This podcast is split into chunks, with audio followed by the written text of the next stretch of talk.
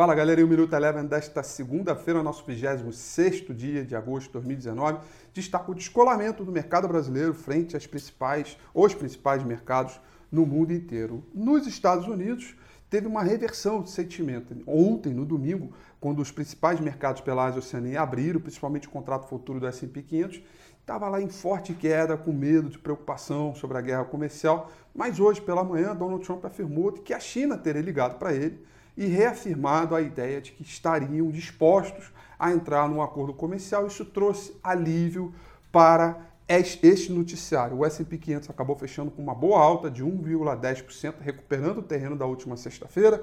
Índice mercado emergente subindo 0,54%, petróleo com uma queda de 0,83%. Por aqui, descompasso total com esse sentimento de recuperação. O uh, índice Bovespa fechou em queda mais uma vez de 1,27%.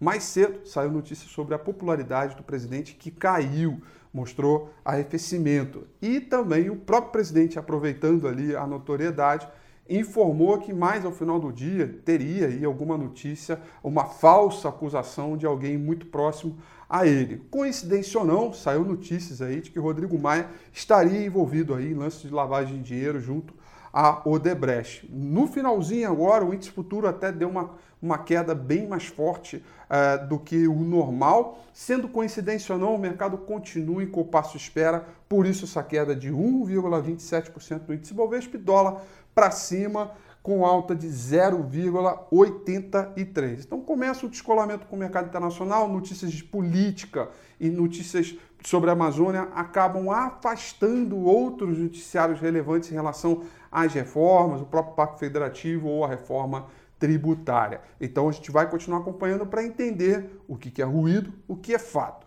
O Minuto Eleven fica por aqui. Quer ter acesso a mais conteúdos como esse?